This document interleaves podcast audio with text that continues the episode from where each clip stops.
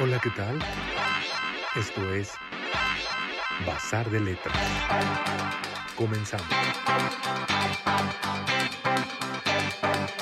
Espacio dedicado a la literatura y la buena música. Texturas sonoras con la imaginación literaria.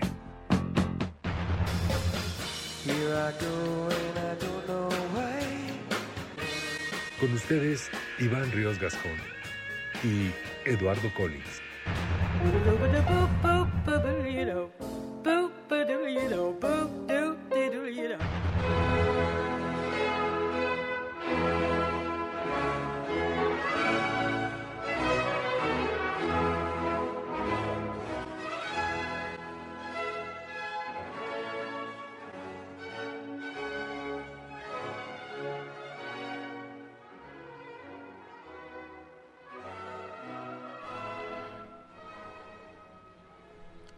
Buenas tardes o buenas noches, Ciudad de México. Soy Iván Ríos Gascón.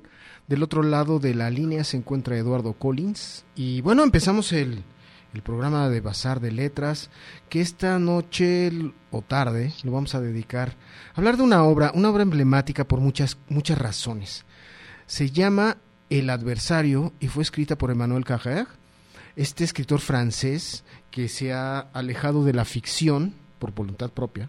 Ahora escribe solamente eh, historias reales, historias basadas en, la vida real, en su vida, en la vida de, quienes lo rodean y de la gente que de, la gente que tiene que ver algo con su pasado. Eh, el adversario, que fue escrita por eh, eh, en el año de 1993, porque resulta que, que los hechos que narra sucedieron la, la, noche del 9 de enero de 1993, cuando Jean-Claude Romand asesinó a su mujer, a sus dos hijitos, después se trasladó al pueblo donde vivían sus papás, mató a, su papá, a su mamá, a su perro, y todo porque quería ocultar la realidad que había detrás de esa enorme mentira, quería ocultar la verdad detrás de una enorme mentira que, que era su vida. Durante 15 años engañó a todo su entorno familiar y social, los hizo creer que era un funcionario de la Organización Mundial de la Salud y la verdad es que no hacía absolutamente nada. Eh, se, ocupaba todos los días de ir a dejar a sus hijos a la escuela y de ahí se trasladaba al, al campo donde pasaba todo el día leyendo revistas, leyendo uno que otro libro en, el, en su coche o aparcado en, en los, en los las cunetas de las autopistas o dando vueltas por los pueblos cercanos, en los centros o a veces perdía el tiempo en el, en el, aeropuerto. Y bueno, todo durante 15 años, todo con el único propósito de ocultar que él no ni siquiera había terminado la carrera de medicina, pero se hacía llamar doctor. Y es un, es un caso de la vida real. Eduardo, ¿me escuchas? ¿Estás por ahí?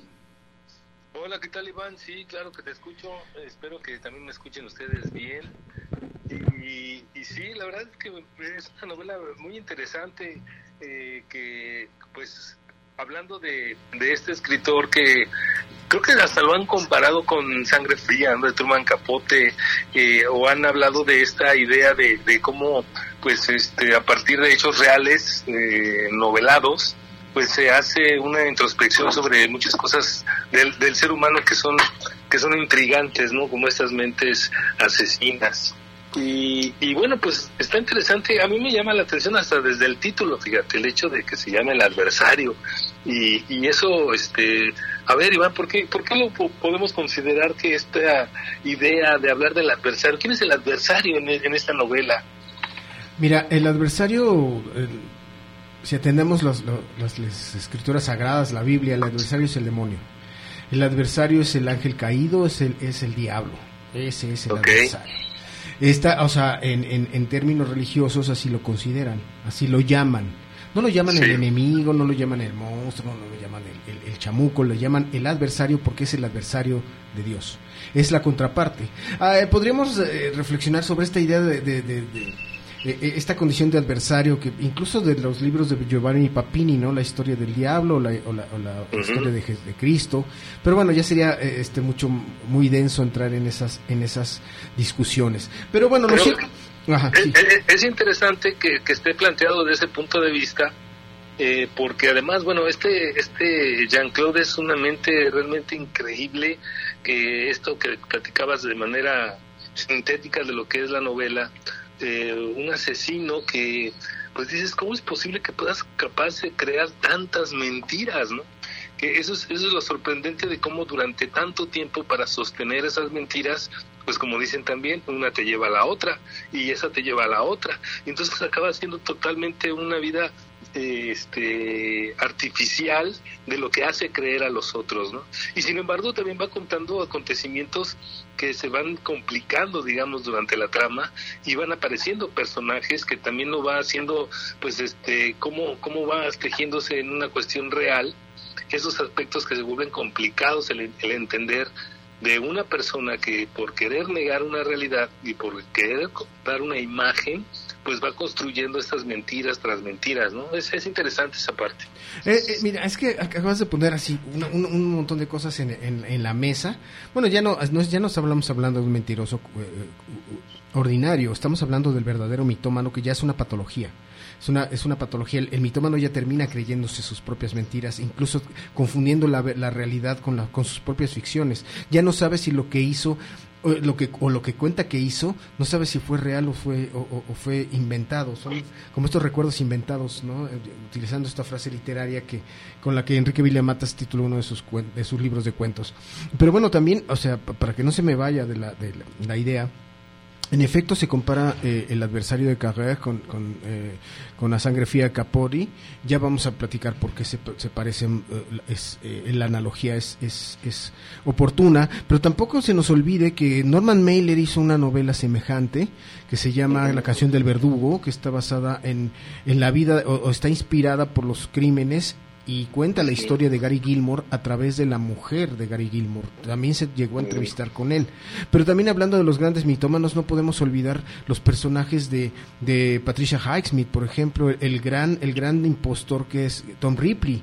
O no podemos olvidar el personaje de la novela que precisamente el nombre es el impostor de Javier Cercas, que está otro, otro gran engaña bobos, bueno, el, el, tipo que, que, timó a todo mundo. Y no podríamos olvidar tampoco de la literatura mexicana, está la gran historia de, de este, de este impostor que, que escribió Luis Espota, tan, tan, tan poco valorado en la literatura mexicana que se llama Casi el Paraíso, donde el personaje Hugo Conti Padula se inventa todo un árbol genealógico y una y una vida una, una, una, familia, una sangre aristocrática. Pero ¿por qué no nos vamos a una rola eh, y, nos vamos por partes? ¿Qué te parece?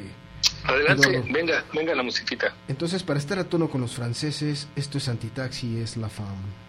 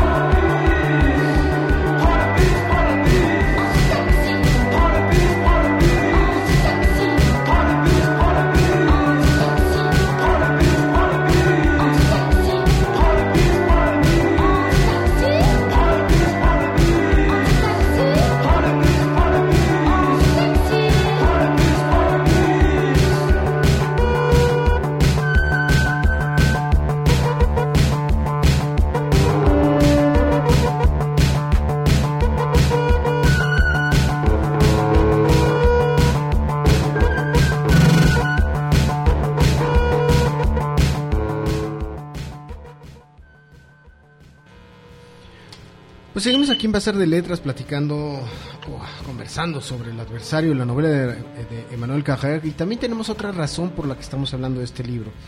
Eh, eh, si bien esta novela se escribe y se publica en 1993, estamos a punto, el siguiente año, el 9 de enero, están a punto de cumplirse 30 años de, este, de, de, los homicidios eh, de, Jean-Claude Romand.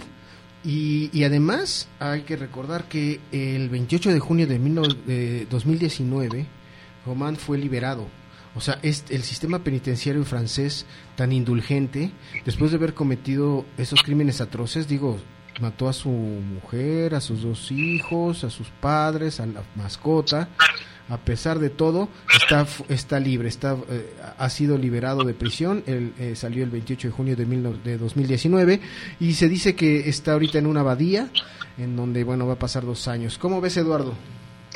Pues sí, es increíble y sobre todo cuando, este, pues mira, ya me llamó la atención también de que este recuento que nos hiciste de cómo muchos escritores eh, han abordado este, este tipo de, de temáticas de asesinatos de esas mentes criminales, pues que me, me parece importante cómo en el mundo literario, con estas libertades que hay para poder crear eh, mundos diferentes, esta relación y vínculo con aspectos reales, con casos que son eh, emblemáticos por lo atroz que pueden parecer o lo trágico que puedan parecer, pues este me parece importante cómo la intervención desde el punto de vista literario se crea y cómo eh, eh, un autor puede a fin de cuentas plasmarlo eh, haciendo una narración con una prosa literaria, ¿no? Eso es, eso es eso algo que me parece importante, que no es nuevo, como bien lo dijiste con los ejemplos que mencionaste,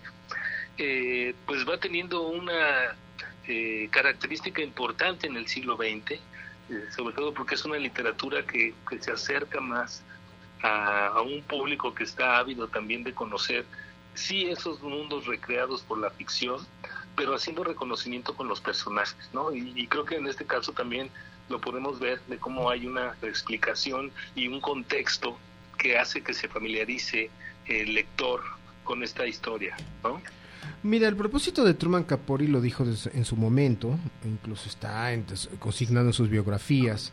Capori se se propuso hurgar en esas mentes, explorar esas mentes, la, oscuridad que hay detrás de los ojos y entre el cráneo, en esas, en, esas eh, patologías quizás, pero también en, en en, los instintos más oscuros del, del, del, individuo. Cuando, cuando este Dick Perry y, Perry y Smith asesinan a los Clotter con una hazaña verdaderamente inaudita, una brutalidad feroz, eh, lo que le llama la atención a Truman Capori es eh, eh, encontrar o comprender los móviles de esos homicidios. Si ya habían hecho, si habían asaltado esa granja, que además no encontraron nada, todo fue todo todo comienza con una confusión en la cárcel Perry y Smith este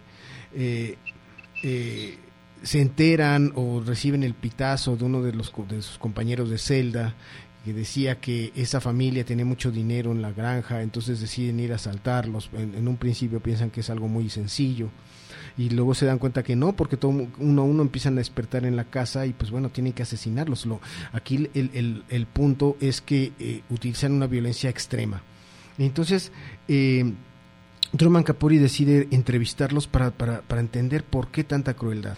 Lo mismo hace Norman Mailer, ahí sí hay que reconocer que el Mailer, eh, digamos que sigue las enseñanzas o quiere repetir la fórmula de Capori con el, eh, la canción del verdugo, pero aquí la diferencia es que Gary Gilmore es una suerte de eh, sociópata. Él, eh, Gary Gilmore asaltaba eh, gasolineras, este, tiendas y bueno, y ya de camino pues este mataba a, los a los dependientes con también con mucha hazaña no lo que hace lo que lo que diferencia las novelas de, de, o los trabajos porque no son propiamente novelas eso sí hay que tenerlo muy claro y Emmanuel Carrer lo ha dicho el adversario no es una novela es una especie de, de relato novelado de un hecho real, ¿no? Si quieren llamarle así. Y entonces lo que hace Mailer también con, con eh, la canción del verdugo es explorar más allá de más allá de las entrevistas, las únicas entrevistas con bueno, apoyarse solamente en los en los en la conversación con Gary Gilmore, sino eh, tratar de entenderlo a través de la esposa Nicole Gilmore eh, a través de la esposa, a través de todos sus amigos, lo que Capori no hace. Capori se centra en, en, las figuras de estos asesinos y de hecho es tan intensa esa relación que desde ahí incluso surge una especie de idilio entre Capori y uno de ellos. Entonces, Emmanuel Carrer lo que hace es exactamente lo mismo, intrigado por, por, por, por estos asesinatos tan... Uh, uh, tan salvajes y después cuando se cuando se va enterando que Jean-Claude Roman era más allá que un simple asesino, porque en realidad no lo es. No sé si a ti te pasó lo mismo, eh, eh, Eduardo, pero después de, leer El adversario te da la impresión de que no estás leyendo la novela de un psycho. Estás leyendo la, la, la, historia, el relato de un, de un hombre que lleva al extremo al extremo, eh, reacciona de, manera extrema con tal de mantener, de mantener el, el, el, resguardar el secreto de su gran mentira. No Intenta, suicidarse incluso, acuérdate. No, no, de hecho, de hecho lo hace, sí, pero lo hace como una el, el, el, escapismo de todo el cínico, ¿no? Después de haber cometido todas esas salvajadas, pues bueno, dice, de una vez me voy también porque no voy a enfrentar a la justicia. Es un acto de... bueno, yo tengo sentimientos encontrados después de haber, haber leído el libro de Carrère, porque creo que es este, no sé, me parece que es un acto de una profunda cobardía, de no enfrentar las cosas. Sí. Él quiso llevar todo hasta sus últimas consecuencias y cuando se vio acorralado sin salida, pues tuvo que, que, matar a su familia. Pero vamos por partes, vamos a explicarle a la gente que no ha leído el libro, debería de hacerlo ya, pero de ya ir a leer esa novela, que además es muy breve, son 136, 138 páginas. Sí, es breve, sí. Que la leen, está también escrita, también, también, eh, este relatada, es parte de la trilogía de las, de las obras maestras, la, trilogía maestra de Manuel Carrer, que, que, se, que se completa con, con De vidas ajenas y con una novela rusa. Eh, lo que hace Jean-Claude Roman es durante 15 años fingir una vida que no es, o sea, finge ser el que no es, se inventa una vida y se preguntarán muchas cosas, cómo sorteó el los problemas económicos, pues ya vamos a platicar después de una rola. ¿Qué te parece, Eduardo? si quieres apuntar algo más. Ok. Bueno, para seguir con los franceses, vamos a poner esta rolita de Iggy Pop, del disco Preliminaire. La rola es Le Fiche Mort, que son, es algo así como las hojas muertas. C'est une chanson qui nous ressemble. Toi, tu m'aimais je t'aimais. Nous vivions tous les deux ensemble.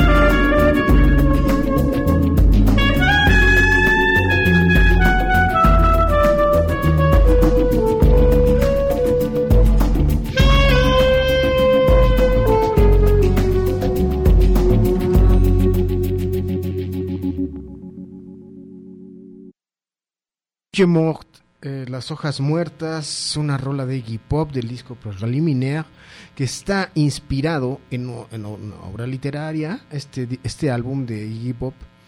Se produjo para eh, homenajear o, darle sonido a la, a la novela La posibilidad de una isla de Michel Houellebecq.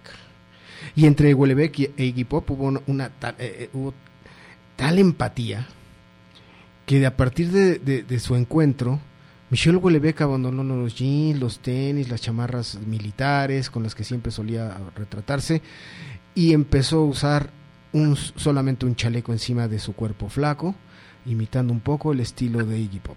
¿Cómo ves, Eduardo?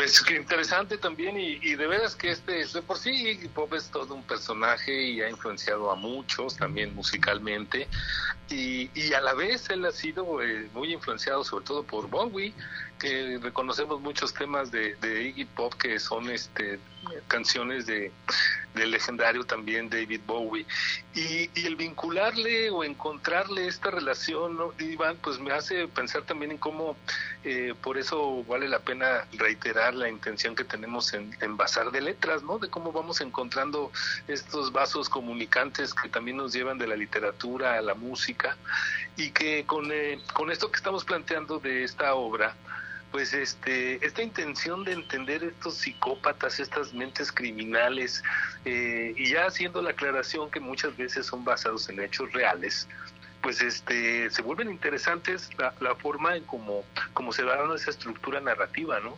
El, el hecho de, de, tener siempre que darle ese contexto para entender inclusive cómo son creados esos seres, esos monstruos criminales, pues ayuda mucho a entender también una relación social que muchas veces también acaba siendo en esa crítica hacia la sociedad contemporánea, ¿no? Yo no estoy muy seguro que haya sido un psicópata como tal, Jean-Claude Roman. Yo creo que fue un este. Yo fue, creo que Sí, fue alguien. el- Fue, el fue- caso de él, ¿no? fue- fue un impostor que. hablando, hablando Ajá. de todos los que has mencionado, hay mucha literatura que busca entender y, y plasmar esas mentes criminales y en muchos casos de psicópatas. Quizás este Jean-Claude no es precisamente el psicópata, efectivamente coincido contigo, pero sí indagar y, y andar eh, eh, entendiendo un poco esa, esa mente de cómo hacía mentira tras mentira, que eso era lo fascinante de este personaje, ¿no? Sí, sí, de hecho, bueno, tiene que ver algo, al- hay una psicopatía ahí, eh, eso es indudable, bueno, está el personaje de Tom Ripley, de, de Patricia Highsmith, ¿tú te, acuerdas, de- tú te acuerdas de la película El talentoso Mr. Ripley, ¿no? Con Ajá, Matt Damon, sí. por ejemplo, que es precisamente, es la saga de este gran impostor, se inventa una vida, se inventa, se inventa que él había estado en Harvard, que había formado parte de la generación de, de, de- de este cuate, del, del, del hijo del millonario, al que, al que seduce, bueno, intenta seducir con la amistad en Europa y se le cae todo el teatro, ¿no? Pero va inventando, va, va acomodando todo de tal manera que nadie se, nadie se entera quién es. Entonces él, Sí. por un lado es Ripley, después es, es Dicky, el, el- el- el hijo millonario. Entonces asume dos personalidades, ¿no? En el caso de Jean-Claude Romand no suplantó a nadie, se inventó otro personaje Sí, sí, sí, así mismo. se inventó eh, eh, un, un futuro que nunca tuvo porque él abandona la escuela hay muchas hay muchas tiene muchas coartadas de las que él se en las que él se apoya no sí entra sí ingresa a la, facultad de medicina sí cursa al- un par de un par de clases o, toma algunos cursos reprueba ya no vuelve o sea a, la primer des- los primeros descalabros académicos decide ya no volver a, aplicar a- refrendar las calificaciones y- y digamos que abandona los estudios, en- entre comillas, porque se sigue presentando en la escuela. Y de ahí, a partir de, de que todo el mundo termina, termina la carrera, eh, termina los estudios, pues él se inventa un destino diferente y más emocionante que el de sus amigos, ¿no? Entonces él se asume como médico, dice que trabaja en la Organización Mundial de la Salud, este, que percibe un, sal- un sueldo maravilloso y, y Que los se la in- pasa en eventos y conferencias, ¿no? Justificando también sus salidas y ausencias. Claro, no, pero las ausencias más, más patéticas, más, este, más, más interesantes son las que son las del día a día, las cotidianas, ¿no? Las que sale con su portafolio, deja a los niños en la escuela y de ahí se va a vagar, a perder el tiempo. eh, Sí. y regresa al, al, final del día eh, supuestamente cansado, eh, exhausto por todas las de investigaciones. de trabajo. Exactamente, entonces es ese personaje que durante 15 años cometió el crimen perfecto. Yo creo que ese sí fue el crimen perfecto porque durante 15 años nadie sospechó, nadie lo investigó. Pudo armar una vida totalmente falsa, ¿no? Ante la esposa, ante los suegros, ante los papás, ante los amigos, ante los vecinos. O sea, nadie dudaba que él era un funcionario, un alto funcionario de la OMS. Sí, a mí, a mí por eso me gusta esa literatura donde eh, de los detalles, de la finura que puede dar este verosimilitud, credibilidad en la narración, está en los detalles, ¿no? Y muchas veces ahí es donde incluso muchas historias se caen. ¿Cuántas películas hemos visto también incluso que dices, no, no puede ser, esto ya ya no tiene coherencia, ¿no? Pero esta literatura que tiene este alto grado de, de encontrar características de personajes muy importantes se basa en los detalles, en la descripción, precisamente para encontrar esa verosimilitud. Entonces, este caso eh, es importante porque la, la forma en como lo podemos imaginar, que 15 años se la pasó diciendo mentira tras mentira cotidianamente, pues hace eh, interesante la lectura al ir viendo cómo se va hilvanando esta, esta historia, ¿no? Ahora, lo que hizo Carrer, eh, igual que Truman Capori, fue ponerse en contacto con, con, Jean-Claude Romand y entrevistarlo, tener unas conversaciones, acudió al, al, tribunal, al, al, juicio con este individuo y de ahí fue armando todo, todo el cuadro. Es, es como un rompecabezas fascinante, en donde a pesar de todo, no llegas a la esencia del personaje, no llegas, nunca llegas en la novela, eh, en el libro, bueno, en el relato novelado, hay que ser justos, insisto, Carrère dice que ya no hace literatura, que está divorciado de la imaginación, que ya no tiene imaginaciones más. Él, él, él, tiene, él tiene ahorita 61 años, aproximadamente, y eh, no, un poco más, yo creo, un poco más, es del 57, entonces tiene ya va a cumplir 65 años. Pero eh, él dice que a su edad, quizás por, eh, por, por, por, que ya está en la, en la, en la ya es exagenario, a, su cerebro ya no, ya es incapaz de crear una historia de ficción es incapaz de imaginar absolutamente nada, entonces él por eso se ha volcado a la literatura testimonial, llamémosla así. eso es interesante porque muchos escritores, y hablando un poco del quehacer, de, de, de esta forma en como muchos escritores pues tienen la, lectura del diario a un lado, ¿no? entendiendo un poco lo que está pasando en el mundo que le rodea, pero también descubriendo estas cosas que le pueden despertar la imaginación y que de ahí van a hilvanar. Lo que me llama la atención es también este, este poder, este, esta dedicación que hay a la investigación, que muchas veces es periodística, ¿no? E incluso andar eh, indagando en expedientes, en, en documentos que pueden ser muy ajenos a lo que podría ser contar una historia de principio a fin eh, esta, esta labor del escritor creo que vale la pena destacarla porque muchos lo hacen y más cuando trabajan este tipo de, no sé si llamarlo como género, pero donde está a fin de cuentas estas cuestiones eh, de entre las eh, consideraciones de casos reales, el trabajo de la investigación hay que destacarlo de los escritores, ¿no? Bueno, es que tienes que, si estás comprometido con la obra, tienes que hacerlo, no puedes dejar un cabo suelto. Precisamente por eso vas armando este rompecabezas, que en el que, como insisto, yo, yo todavía recuerdo esta novela, la leí hace mucho tiempo, pero recuerdo que la impresión que me dejó es de no haber comprendido del todo cabalmente quién, quién, era, quién era Jean-Claude eh, eh, eh Romand. Eh, no, no, no puedo, no puedo imaginar la vida con su esposa, no puedo imaginar.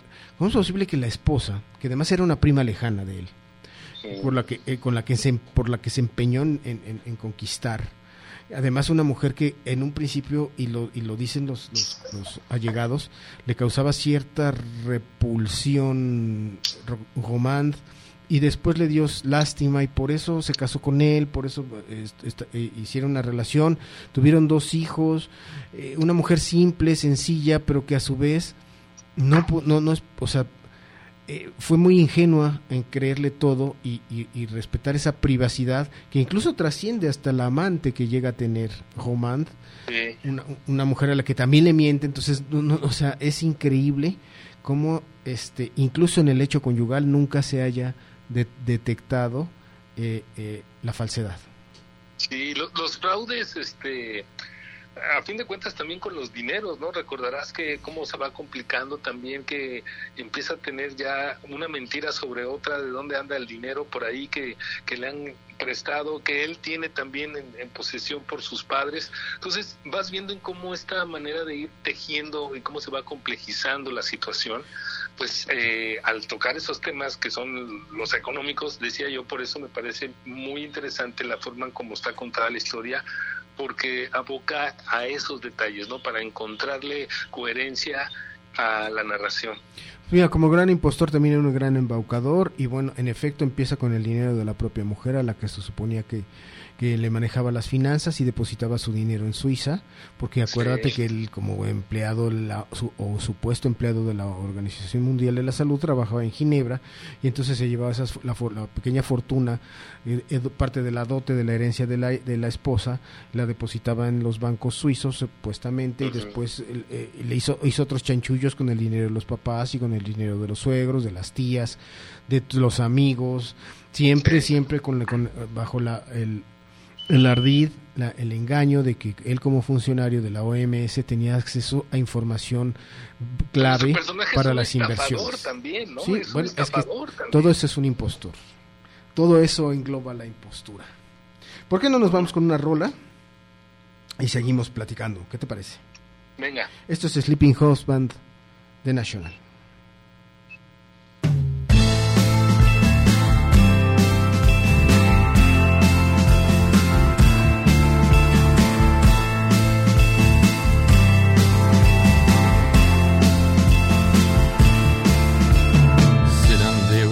Talk. You're acting like a kid. We don't wanna hear about the things you never did.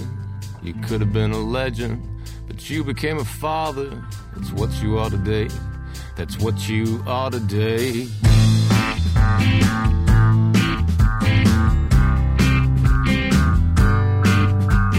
Spending all your time somewhere inside your head.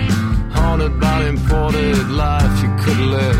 But your kisses aren't enough to keep your kids in line. So you better straighten out yourself and give your baby time. Cause if you don't give her what she needs, she'll get her where she can. Cause she's lonely man.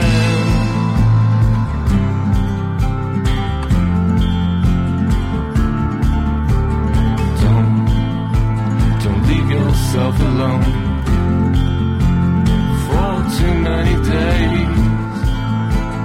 sooner than you know, you're gonna start slipping.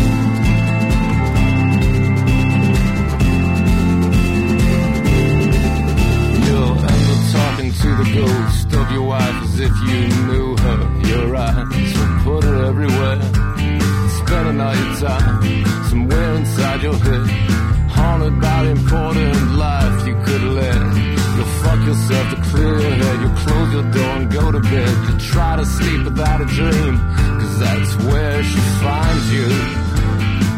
Yeah, that's where she finds you. Don't leave yourself alone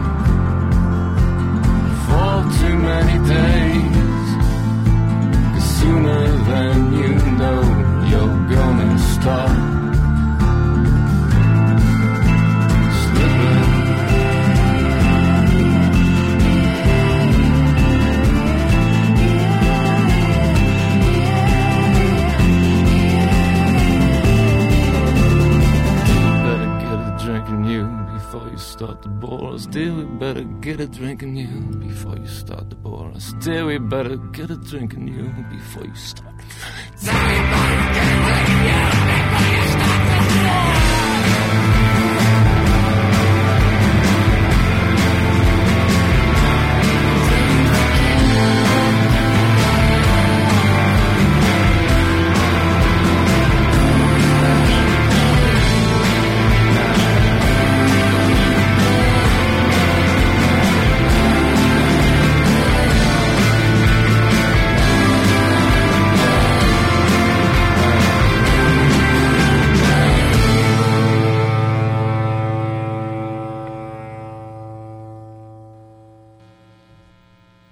Sleeping Husband de National del disco Sad Songs for Dirty Lovers.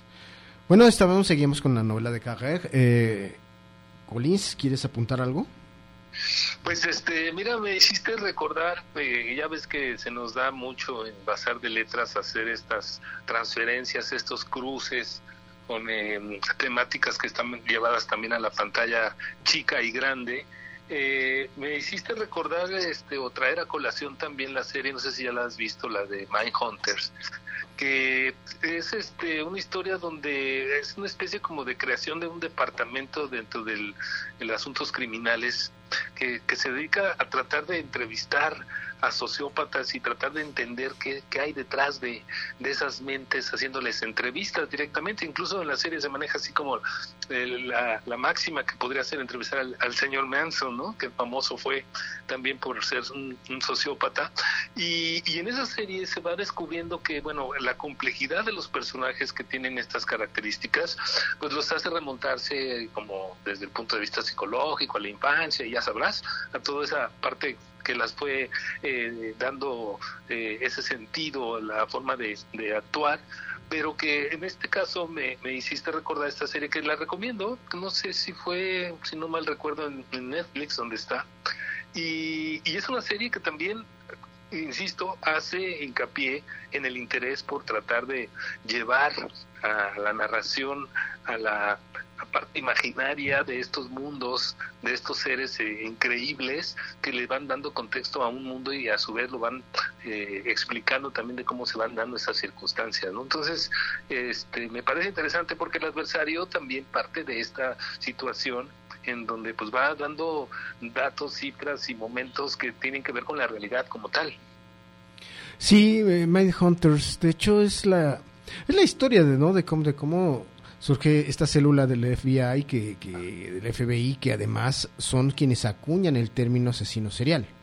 De ahí de, de, sus investigaciones emana este este concepto, porque todavía no se había no, no habían ubicado a ninguno de estos de estos este asesinos como asesinos seriales. No los no los tenían este encuadrados en ese concepto pero bueno siguiendo los eh, el, la, la, mecánica de sus delitos como el perfil de las víctimas eh, el modus operandi van armando se dan cuenta que todos los todos estos asesinos tenían un patrón determinado para cometer sus crímenes. Entonces de ahí de ahí viene viene eh, eh, eh, esta serie que, que, que, por cierto de repente la, la, interrumpieron por una extraña razón es, en efecto estaba en Netflix la interrumpieron y ya no, no, no volvimos a saber más nada de, de esta serie que a, además apuntaba muy interesante porque no solamente era la era la crónica de los encuentros de los de los de los detectives con los asesinos seriales sí en, en efecto está Charles Manson pero también eh, Jeffrey Dahmer todos estos estos monstruos ¿no? el, el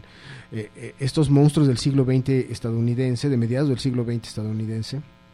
Uh -huh. y, bueno, y, la música, ¿no? Creo que también vale la pena mencionarlo, que tiene por ahí un buen un buen soundtrack en los capítulos. Sí, y de repente la interrumpieron, bueno, ya ahí se quedó la serie, no, no sabemos cuál es la razón, pero pues es una es una pena porque porque porque da para mucho da para mucho la, el relato.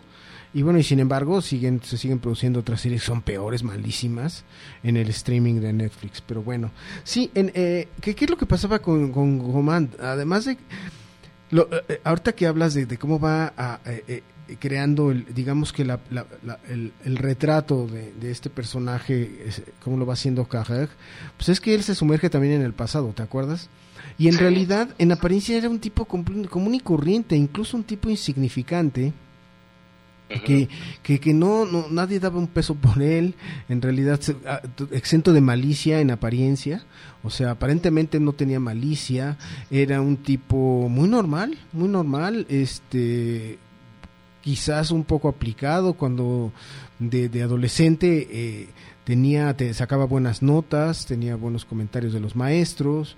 Y y todo, o sea, yo creo que eh, él se empieza a descarriar en el momento en que se, en que se compromete con su con, con Florence, que es su mujer, que es la es la, la, la esposa eh, de, de, este de este individuo y ahí empieza a descarriarse, digamos, cuando se da cuenta que que, que que tiene que, que, sostener ese ese gran mito, esa, esa ese gran ese gran escenografía de una vida que no tiene, ¿no?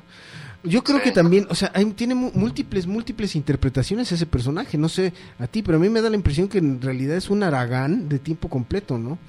Es un tipo que recurre a la ley del mínimo esfuerzo, para, pero a darse una vida que no le corresponde, que, que, que difícilmente iba a poder eh, sostener, ya que no tenía, ya no, no- no contaba con estudios, no era este un hombre empeñoso, ni creativo, ni con, o sea, ni con ningún tipo de iniciativa tampoco. Entonces se da esa vida de burgués de, una, de la manera más simple, ¿no? Y empieza con, con, el, con, el, con el dinero de los papás. As- Así empieza su, su, su, su, su carrera de, de, de- impostor.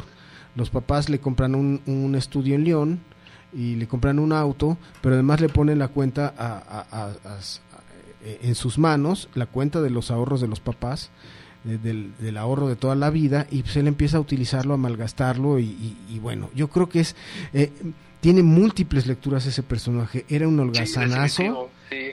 Y, y el que te dice, el que te dice, este, pues no te creas tus mentiras, ¿no? o sea, o sea, es esa, esa idea de, de, de, de llevarte de una cosa a la otra y donde vas, este, haciendo esos tropiezos, pero también vas haciendo esos reparos que te va llevando a crear una completa fantasía de lo que, de lo que puedes tener tú, tú mismo de, de concepto, ¿no? Pues yo creo que todos tenemos una fantasía, creo, creo que todos tenemos un autoconcepto muy, o sea, totalmente alejado Sí, de la realidad. creo que todos Es parte, es parte del imaginario, ¿no? Así Exacto, nos pensamos, nos, tenemos un mundo de fantasía propio, ¿no? En donde todo, Sí, entonces, sí, sí. eh, to- o sea, eh, todos los hombres se consideran guapos, este, inteligentes, este, seductores, ¿no? Y viceversa. Entonces yo creo que yo creo que el mundo interior es algo muy complejo y es un es, es un es un lugar que, que, que es preferible ignorar, ¿no? El mundo Y la interior. idea, la idea del éxito, ¿no? O por lo menos del no fracaso, ¿no? Podrás tener grandes tropiezos, pero pues también te crees tus mentiras diciendo que has tenido ciertos este avances y logros, ¿no? O sea, es, es esta idea de- quizás más compleja que te lleva a entender desde un punto de vista más filosófico esta idea de, de tu mismo ser, pero pues es muy cotidiano, es muy común, como, como lo aclaras. Hay, hay una moraleja, hay una moraleja muy extraña en el, relato de Carrère, cuando lees toda la, toda esta historia de, de, de, de Romand y de todo lo que puede, llega a conseguir durante muchos años y casi prácticamente impune, pues la moraleja es que en esta vida puedes hacer lo que tú quieras. No hay nada imposible de conseguir. Y lo, y lo más, lo más, lo más complejo es que puedes construir una ficción, sostenerte en ella hasta el, hasta que lo más que puedas y lo vas a conseguir. Bueno, ¿qué sucede eh, precisamente en Netflix? Hay un hay un documental ahorita está en este streaming que se llama el, el, el impostor de Tinder. No sé si no sé si lo has visto. Sí, Y sí, es la historia de un individuo que se, que, que se inventó, que era el heredero de un, de un magnate de diamantes, de, de la industria de los diamantes, de las joyas, se inventa que es el heredero, contacta mujeres a través de la aplicación Tinder y a todas las desvalija y a todas las, la- o sea, le- le- les quita todo el dinero y aún así es un tipo, es, es, es, un, es israelí, aún así ahorita está libre, se encuentra libre, no, no ha pagado por, no ha pagado ni las deudas que les dejó a, las, a estas pobres mujeres que se ligó en Tinder les hizo creer que tenía aviones privados, que andaban en los autos más lujosos. Y es un hecho real. O sea, los impostores están por todos lados, ¿eh? Eh, eh, a quienes nos escuchan tengan cuidado con quién con quién se juntan porque no vaya a ser que, que de repente encuentren al marajá de Pocahú como el personaje de Don Gato y resulta que no era ningún marajá ni nada entonces Sí. no sabemos qué es lo que llevamos dentro y vámonos rápido a una rola antes de cerrar el programa ¿qué te parece? Ok, Y hablando de esto, pues vamos a poner, ¿qué te parece esta canción que se llama The Killer Inside con Better Than? Muy bien,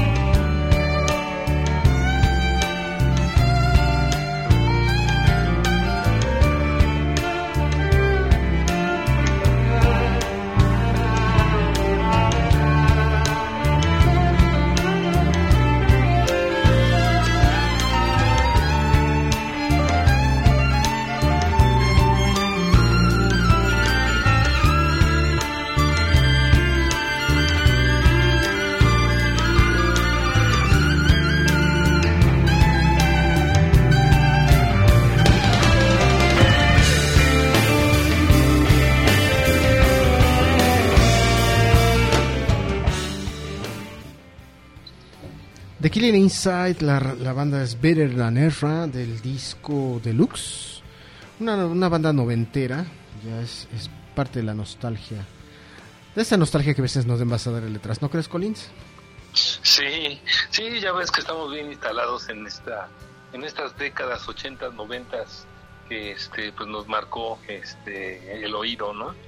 Oye, Iván, pues ya se nos está acabando el tiempo, pero este, vale la pena apuntar que este, este recorrido, la verdad es que sí nos hace eh, ver que eh, es esta cuestión literaria donde, como otros autores, pues eh, invita, ¿no? A que a que echemos la revisión de, varias obras que andan por ahí.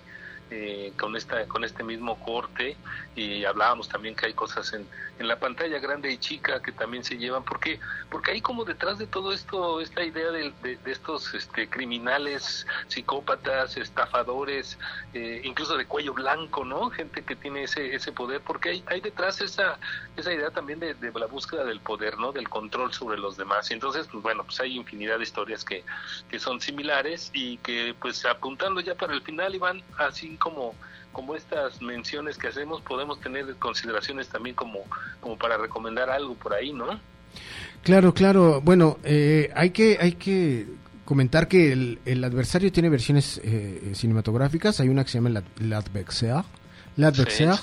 que es exactamente eh, basada en la en la novela, de, eh, bueno, en el libro, en el libro de Manuel Carrer.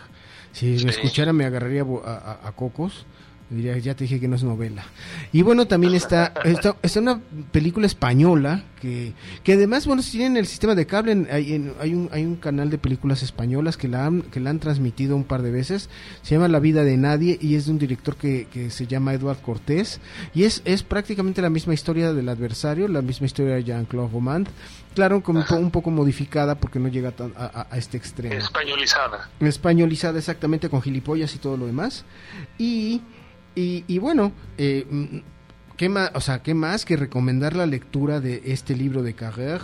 Hay una versión, hay una, una edición que les co- recomendamos, que es que contiene las tres novelas fundamentales de, de este escritor francés, que además en 2017, que no se nos olvide, recibió el premio de la Feria Internacional del Libro de Guadalajara. Sí, Sí. sí, ese reconocimiento. Exactamente, en 2017, no mucho, hace cinco años apenas. Y como les digo, el, en 2023 se cumplen tres, 30 años de estos, de, de estos de, crímenes. Y, y ya lleva dos afuera este señor, en, purgando ahora un retiro en un, en un monasterio. No sé si le sirva de algo. Pero bueno, este, llegamos al final. Eduardo, entonces yo sé que te encuentras en, en, en- en un lugar mejor que el de la Ciudad de Aquí, México. ah, transmitiendo desde la playita, haciendo el reporte, señor, sin novedad. Perfecto, bueno, ya puedes incursionar en el negocio del parachute o algo así, o de los cocos, o mueve la panza, a ver si, se- si te ganas una lana. Entonces, bueno, aquí también estamos este, a la mitad en el equipo, está Kenia Dorantes en el- los controles, gracias. ahora no, ahora no está Celia González, yo soy Iván Ríos Gascón, Eduardo en, en traje de baño, qué bueno que no, que no es televisión, y pues Y nos... Con una chela en la mano, acuérdate. que Exacto. Nos es escu-. Nos escuchamos la próxima semana y los dejamos con un pedacito de una canción, de otra canción. Estos son los de Horrors con la rola de Scarlet Fields. Gracias. Nos vemos hasta la próxima. Hasta la vista, baby.